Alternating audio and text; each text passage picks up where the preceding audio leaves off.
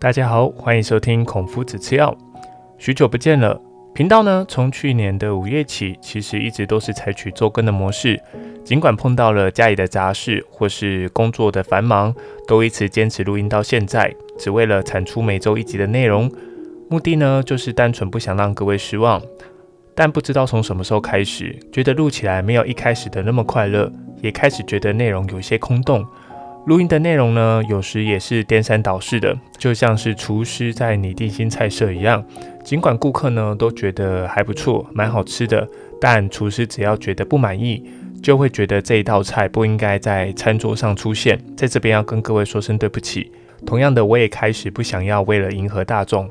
谈过年的刮刮乐，谈谁又出轨离婚，谈谁又被偷拍，又跟公司闹不和等等的，就想要单纯聊一些自己喜欢的内容、感兴趣的部分，也希望喜欢的朋友们可以持续的收听。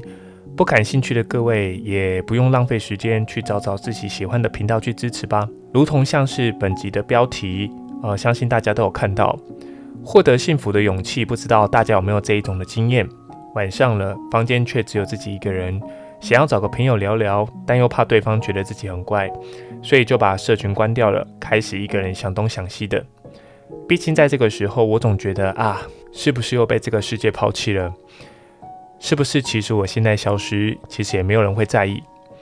虽然想了想，会觉得蛮可笑的。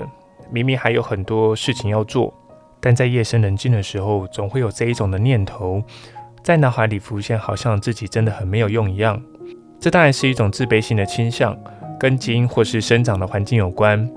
就像是我非常喜欢看动画，但又很怕被别人称为是宅男，因为我的家人在以前很喜欢把这一点拿出来开玩笑，说自己的儿子很无用，整天喜欢这类型的东西。渐渐地，也不想跟大家分享。仔细的反思过后，觉得自己为什么要倾向让别人认同自己呢？为什么自己会因为别人的好恶来决定这件事情到底对不对？但明明道理蛮简单的，自己认同自己，这不就好了吗？但这个社会的运作不一样，不被认同的一群是被认为是边缘或是不被关注的对象，并不是因为他们不理智不发声，而是展现出来的部分就是不被讨喜。但你能说他们错了吗？这肯定是不能的。只是有时候啊，必须透过大家的认同。在推动事情上面会比较顺利，但这边也不是要跟大家讨论认同多是好的，认同少就是不行，而是本来恳求认同这件事情可能就是错误的。小时候啊，可能因为爸妈的鼓励，自己开始喜欢上了溜冰、弹钢琴，但幸运的人会持续的做下去，直到靠这行吃饭，或是兴趣不断的延伸下去。不幸运的，可能就碰到了难关，刚好家人呢又埋怨自己花了那么多钱。让你去学，结果还学不好，到最后呢，可能就对自己产生了没有自信的念头。也刚好这一阵子实在是太忧郁了，刚好布鲁斯也回老家，我自己一个人开始在想想录频道的初衷，到底怎么录才会快乐？所以自己也上网订了几本书，想说透过过年的时间，呃，好好的看看，好好的去阅读。其中这本书叫做《被讨厌的勇气》二部曲完结篇。这当中当然就回答到了关于认同感的看法。十九世纪呢，有一位来自于奥地利的心理学家阿德勒，他曾经说过啊，认同接受自己的不完美，认同宽待对方的不完美，除了表明人生而就不完美之外，更重要的是，这些观点都是来自于自己的看法，而非他人。同样在教育现场也是一样，前一阵子碰到了一个难题。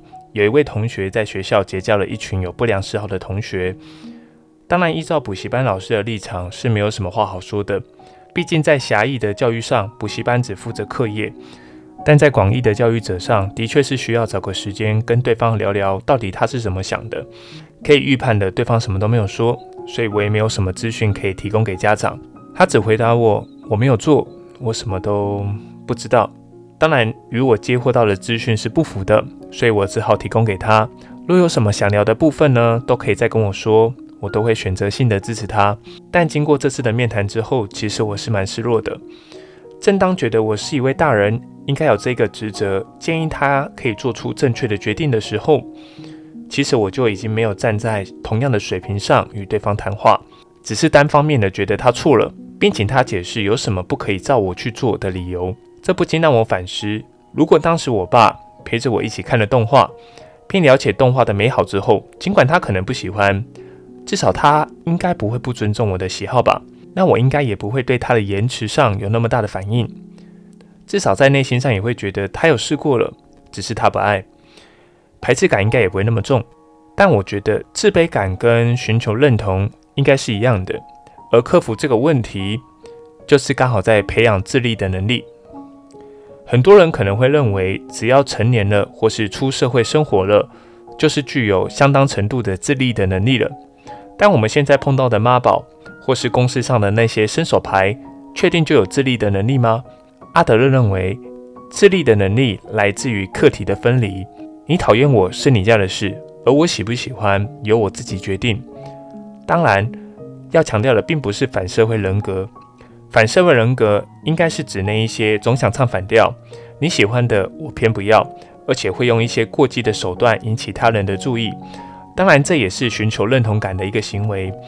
在合理的状况下，像主管今天讨厌你，在公司里面排挤你，或许当自己察觉的时候会蛮难过的。但通常听到这种状况的时候呢？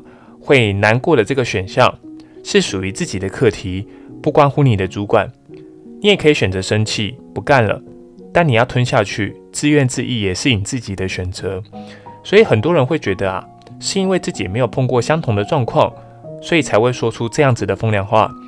但的确，若自己没有换个想法去思考，那么课题分离的意义就是这样。唯有这样子去思考，才会找到事情的真相。